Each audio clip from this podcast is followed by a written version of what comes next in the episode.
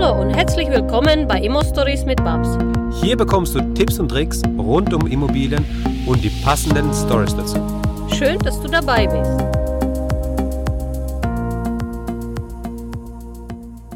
Hallo Sven. Hallo Maxim. Wie geht's dir, Sven? Ja, wie schon immer gesagt, mir geht es wunderbar. Ja, also der Sven äh, natürlich ein absoluter Macher, ein absoluter Junge, der sich rangeht und das auch umsetzt, die Sachen äh, brutal, was du jetzt in den letzten, in der letzten Zeit auch auf die Beine gestellt hast. Aber für all diejenigen, die dich jetzt gar nicht kennen, ja, wir haben Sven Lorenz bei uns zu Gast, muss ich vielleicht noch mal ein paar Worte dazu sagen. Ja, machen wir mal so rum vielleicht. Äh, wir haben Sven Lorenz heute da im Interview.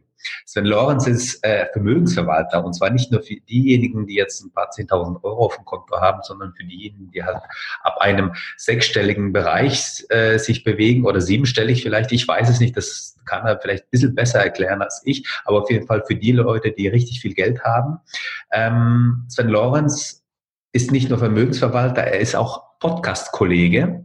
Er hat seinen Podcast richtig reich, wo auch Babs schon zu, zu Gast war. Die Folgen haben wir jetzt schon hochgeladen, die habt ihr schon ähm, euch anhören können, auch bei uns im Podcast. Ein richtig geiles Interview mit Sven. Und für all diejenigen, die jetzt dich noch gar nicht kennen und die Sachen, die ich jetzt vergessen habe zu erwähnen, magst du dich auch noch mal bitte kurz vorstellen? Na klar, Maxim, das mache ich gern. Ähm, den Business-Hintergrund hast du ja quasi schon erwähnt. Ähm, ich bringe auch gern die Zahlen ein bisschen ins Gleichgewicht. genau. Ähm, es ist ja als Vermögensverwalter unsere Aufgabe, uns ähm, im Auftrag unseres Kunden für dessen Vermögen ähm, zu kümmern und dem nicht nur kümmern, sondern natürlich auch mit einer hohen Expertise, mit einer großen Professionalität ähm, dafür zu sorgen, dass sich dieses Vermögen entwickelt. Und natürlich muss man da auch eine gewisse Einstiegshürde festlegen. Mhm. Ähm, nicht jetzt unbedingt aus Arroganzgründen, sondern einfach, weil natürlich auch unter bestimmten Umständen das Verständnis für die Arbeit, die wir abliefern, ähm, definitiv ähm, in höhervolumigen Kreisen ähm, ganz anders wahrgenommen wird. Das hat was damit zu tun, wer siebenstellige Vermögenswerte aufgebaut hat, der hat in aller Regel ein Verständnis dafür, mhm. ähm, dass er selbst in seinem Business der absolute Profi ist, aber wahrscheinlich im Management der eigenen Vermögenswerte vielleicht doch lieber auch aus Zeitgründen die Aufgabe an einen Dritten delegiert. Ja. Was wir da in aller Regel gern tun.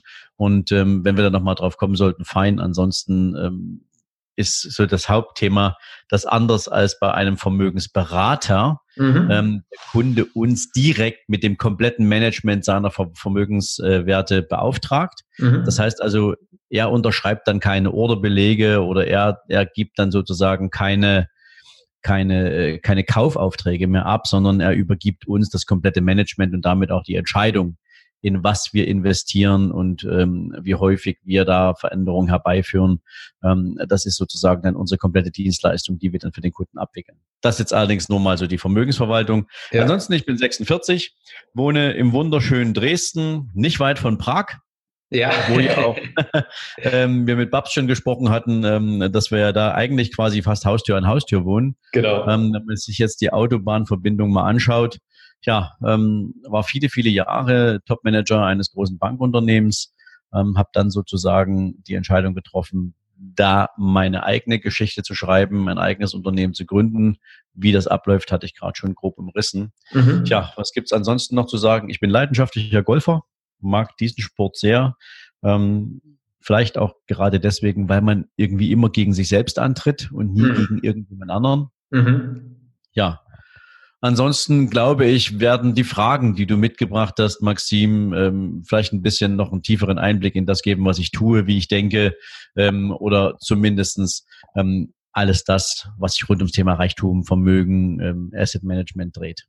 Genau. Äh, bevor wir da jetzt nochmal in die, in, die, in die Fragen reingehen, die äh, ich natürlich habe, wo ich sage, ey, das ist echt sehr interessant, da mit dir auch mal drüber zu sprechen, ähm, wollte ich nochmal wissen, wie es jetzt bei dir ist. Du bist, jetzt weiß ich, du bist auch alleinerziehender Papa. Ja, ich, das bin ich. Ich finde, das ist etwas, was man halt auch nicht vernachlässigen kann. Und das, das ist auch so eine Info, finde ich, die, ähm, wie soll ich sagen, die, die schon wichtig ist, um auch ein bisschen die Person ein bisschen näher kennenzulernen, beziehungsweise zu verstehen, was seine Motivation ist. Und kannst du sagen, kannst du auch da ein bisschen was dazu sagen? Und ist es, ist es bei dir auch so, dass, ähm, ich weiß nicht, ist es ein Sohn oder eine Tochter? Ist ein Sohn. Ist ein Sohn. Dass dein Sohn. Viel einfacher.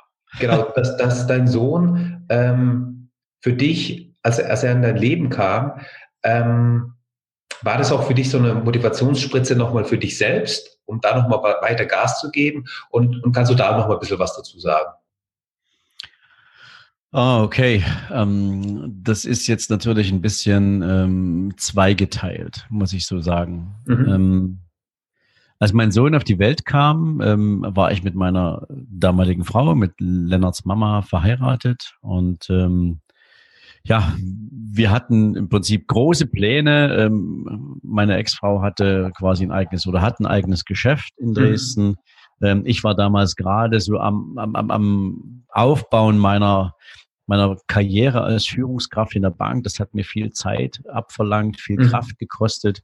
Ähm, und ja, zu dieser Zeit hatte ich damals äh, eine sehr, sehr hohe Verbindung zu meinem Karriereweg. Mhm. Das heißt, ich habe ähm, mit einem großen Bedauern aus heutiger Sicht ähm, nicht, nicht, nicht alles, aber doch einen sehr großen Teil ähm, der Zeit, die man als Vater mit seinem Kind verbringen kann, ähm, doch durch die Konzentration auf meine Karriere verloren. Okay. Und ähm, das war am Anfang ja für mich etwas, was ich gar nicht so richtig wahrgenommen hatte, mhm. weil klar, natürlich Kinder haben eine hohe Beziehung zu ihrer Mama.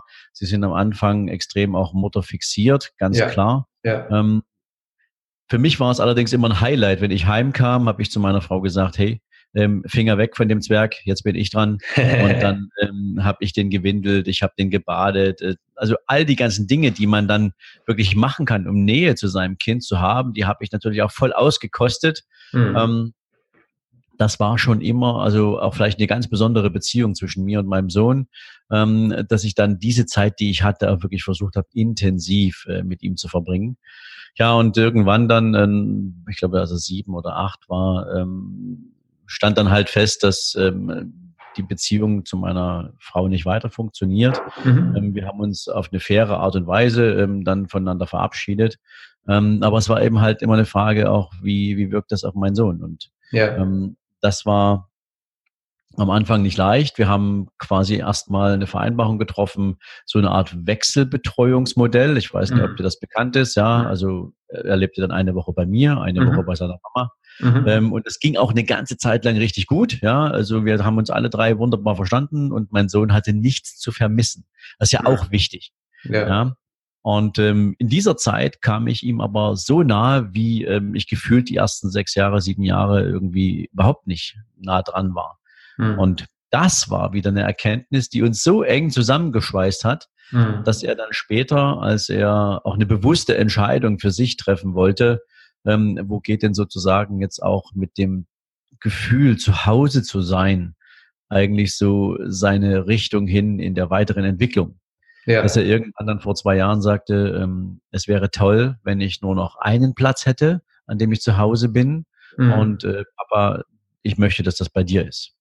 Okay. Und das ist natürlich ein Riesenkompliment auf der einen ja. Seite. Ja, man scheint ja irgendwas richtig gemacht zu haben als Vater, wenn das eigene Kind dann so eine Entscheidung trifft. Mhm. Andererseits ähm, habe ich mit größtem Respekt auch äh, mitgenommen, wie seine Mutter darauf reagiert hat. Mhm. Denn für sie war das natürlich, ja, ich glaube, eine schwere Entscheidung, mhm. ähm, weil ein, einer muss in irgendeiner Weise loslassen. Und ähm, ja, am Ende hat es jetzt dazu geführt, dass äh, mein Sohn bei mir lebt. Er sieht seine Mama regelmäßig, wenn immer er will. Wir haben den großen Vorteil, dass wir, äh, ich glaube, gerade mal einen Kilometer Luftlinie voneinander weg wohnen. Mhm. Also auch sehr, sehr enge, äh, kurze Wege.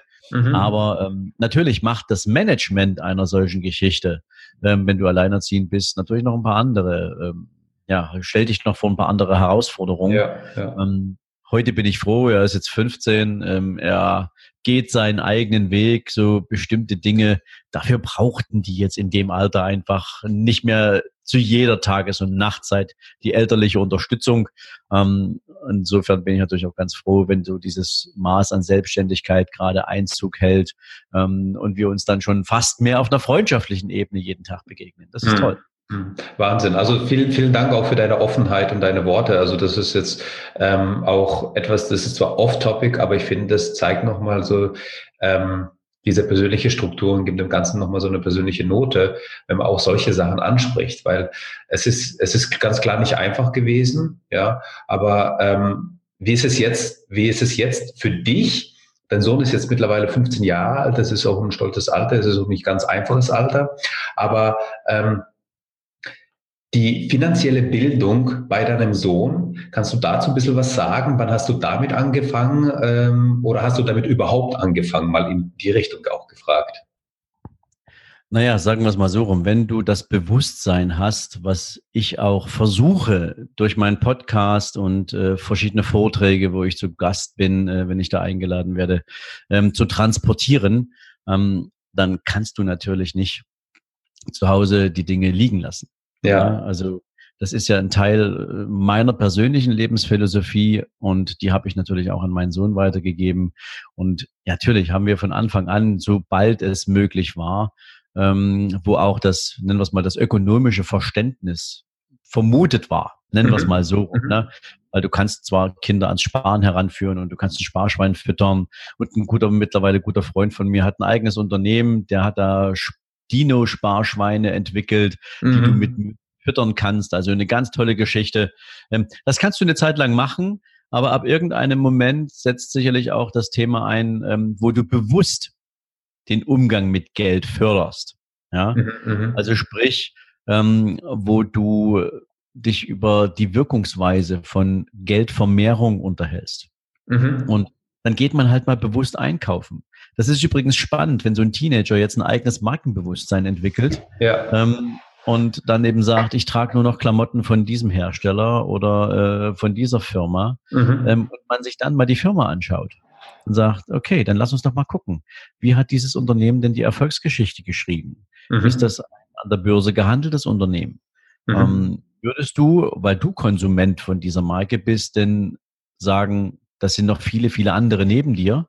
Und wenn du jetzt monatlich Geld zur Seite legen könntest, würde es dir gefallen, dich am wirtschaftlichen Erfolg einer solchen Firma zu beteiligen? Ja, ja, ja was ja. ja. im Wachstum am Ende dazu sorgen, dafür sorgen könnte, dass du noch viel mehr solche Klamotten kaufen kannst, hm. weil einfach diese Firma sich in einer entsprechenden Weise weiterentwickelt und damit natürlich auch der Börsenkurs auf, auf, auf längere Sicht eine positive Performance zeigt. Also diese so bewussten Auseinandersetzungen mit Wertschöpfung, hm. ähm, die haben wir sehr, sehr früh angefangen. Ich glaube, da war er zehn oder elf, als wir okay. über das Thema das erste Mal intensiv gesprochen haben. Ja. Ähm, und es geht natürlich dann auch darum, wie verwendet man denn Taschengeld? Mhm. Betrachtet man Taschengeld jetzt als, es ist einfach da und äh, jetzt kann ich ja einen Monat lang mal das Geld auf den Kopf hauen? Mhm. Oder schafft man als Elternteil auch bei seinem Kind das Bewusstsein, dass es eine Art Einkommen ist. Ja. Und erklärt man eigentlich seinem Kind auch mal, was Einkommen grundsätzlich ist. Denn bis dahin kennt es ja überhaupt kein Einkommen. Ja. Aber es ist vielleicht gar nicht schlecht, das Einkommen eines Taschengeldes mal anderen Einkommensarten gegenüberzustellen. Hm. Und dann zu erklären, was man eigentlich aus Einkommen im Sinne der Lebenshaltung so bestreiten kann und sollte. Und da auch schon mal hinzuführen, aha, okay, den Teil, den ich jetzt nicht verbrauche, wenn ich mir den jetzt schon zielgerichtet zur Seite lege, dann kann ich damit entweder ein entsprechendes monetäres Ziel verfolgen, beispielsweise ähm, die Finanzierung des ersten eigenen Autos oder mhm. des Führerscheins, was auch immer da eine Rolle spielt. Ja. Ähm, oder man kann die eigene Wohnung, die Wohnungseinrichtung vorbereiten, indem man fleißig spart. Ähm, man kann vielleicht auch schon ganz bewusst auf seine Umgebung reagieren. Mhm. Und zwar, wenn in einem bestimmten Alter dann die Verwandtschaft vor dem Geburtstag oder vor Weihnachten anfängt, bewusst zu fragen. Ja. Was wünschst du dir denn? Ja. Was wäre denn etwas, was dir Freude macht? Ja. Und du schon mit einem ganz klaren Plan im Kopf unterwegs bist, was eigentlich ein längerfristiges Ziel ist, dann mhm. kannst du deine Familie auch mitnehmen und zum Beispiel sagen, ich würde mich viel mehr über ein Geldgeschenk freuen, weil ich habe den und den Plan, das und das Ziel und das würde ich natürlich gern in dem Rahmen dafür verwenden, beziehungsweise daraufhin investieren. Ja. Und ich glaube, wenn man das auf diese Weise, Weise macht und auch ökonomisches Grundverständnis erzeugt, ähm, auch wie ich es gerade schon angesprochen habe, mal in der Auseinandersetzung mit einem bewussten Konsum, mhm. ähm, dann kann das durchaus schon sehr früh dazu führen, dass ein entsprechendes finanzielles Grundverständnis und eine, ja, auch ein Verständnis der Wertschöpfung vorhanden ist. Ja, also ich finde es auch wahnsinnig toll, was du gerade gesagt hast. Und das ist ja diese finanzielle Erziehung, die man eigentlich hat und die auch relativ früh schon beginnt. Und ich finde es immer ganz toll, wenn man Kindern egal welchem Alter die sind, ganz ehrlich, egal ob die jetzt äh, zwei Jahre alt sind, zehn Jahre oder 15 Jahre alt sind, ich finde, da kann man immer, wenn man so keinen Plan hat, was man schenken will, Geschenke in Form von Spielzeugen bekommen die immer irgendwo, von irgendwem bekommen die immer diese Spielzeuge.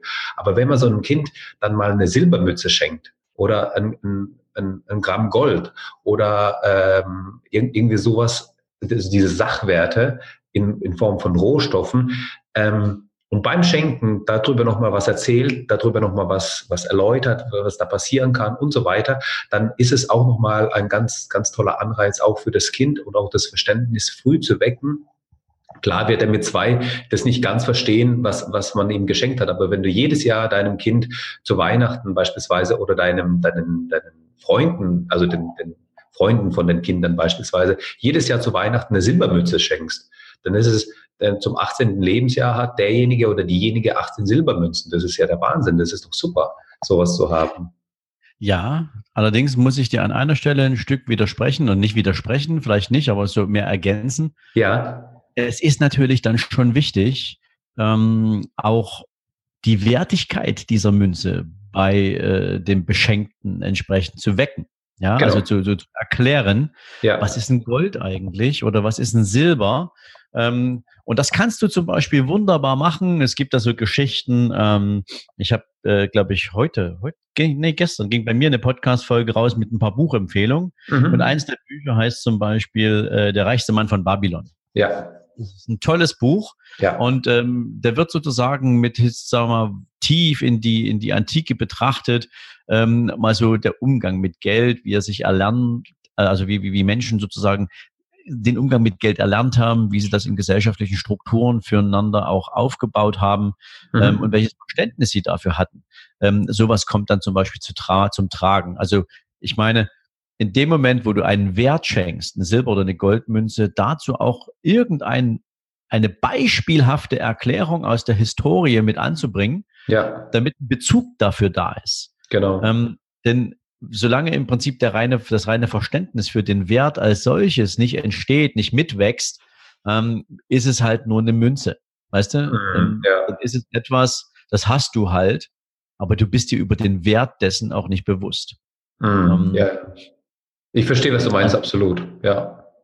Ist ja, also zum Beispiel auch gerade mal so dieses Thema Goldschürfen. Ne? Also ähm, wenn du überlegst, ich glaube 1898 ging das los am Klondike River, mhm. ja, als ähm, die ersten großen Goldnuggets gefunden wurden. Was danach passiert ist, ist irgendwie ähm, geschichtlich in diversesten Ausprägungen äh, überliefert worden. Mhm. So, und irgendwann stand dann nur noch jemand mit irgendeinem äh, Sieb am, am Fluss und hat versucht, so die letzten Goldkirnchen rauszuholen. Und mittlerweile, wenn du heute Gold schürfen willst, musst du richtig tief in den Boden rein. Du musst also eine immense Technik bewegen. Du musst ähm, richtig, richtig, äh, ja, viel an Investitionen tätigen, damit du an die Goldvorkommen, die tief liegen, rankommst. Das macht übrigens auch einen Teil des Preises aus mittlerweile. Mhm. Und jetzt gibt's eben halt nur eine beschränkte Anzahl an Goldvorkommen. Und wenn man das mal eben auch in so eine Erklärung reinbringt. Und mhm. es gibt ja mhm. auch viele Märchen, ne? so die, auch Grimms Märchen, da gibt's ja ganz viel, wo, wo so Goldschätze oder eine goldene Kugel oder eine goldene Krone eine Rolle spielen. Ja? Du kannst damit sehr früh arbeiten und, und Werte, Werte äh, sozusagen mit vermitteln. Ich finde das spannend. Ja. Die Frage ist eben halt nur, und ähm, es klingt immer so leicht, Maxim, ja. Es ja. klingt immer so wahnsinnig leicht, das zu machen. Aber gerade wenn es wenn es ums Thema finanzielle Bildung geht, müssen wir nur mal so zurückschauen, was ist denn so die letzten 80 Jahre passiert und ähm, jetzt haben wir sozusagen, wir sind schon eine Nach-Nachkriegsgeneration. Mhm.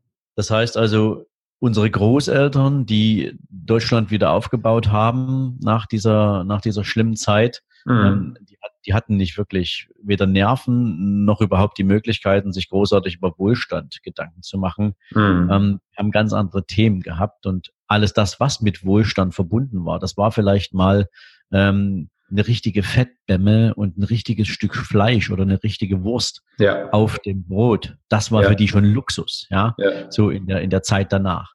Ähm, heute ist für uns Luxus, wenn du dir eine Louis Vuitton Handtasche kaufen kannst. Also dazwischen liegen ja Äonen ja, von, von, von Möglichkeiten. Und das ist natürlich auch etwas, es ist nicht schlimm oder nicht, was heißt nicht schlimm, ja, schlimm ist das schon, aber ähm, man kann nicht erwarten, dass wir automatisch ähm, alle Menschen hier in Deutschland in der Lage sind, finanzielle Bildung an unsere Kinder weiterzugeben, mhm. wenn die Generationen vor uns dieses Thema gar nicht bewusst auf dem Zettel hatten. Mhm. Erst jetzt entsteht Bewusstsein bei den meisten Menschen, dass da was fehlt. Mhm. Weil die Generation Y, die haben ein paar ganz andere Ziele. Die reden tatsächlich schon über den höchsten Punkt, der, vielleicht kennst du sie, ja, diese, diese Maslow'sche Bedürfnispyramide. Ja, ja, ja. Da ist ganz oben, das letzte Stück ist Selbstverwirklichung. Mhm. Und das ist etwas, was die junge Generation von heute schon mal direkt am Anfang ihrer beruflichen Karriere einfordert. Mit 18, ja? 19, ne? Ja, und das ist auch nicht schlimm. Das ist nee. richtig so. Die Möglichkeiten sind ja da. Ja. Ne?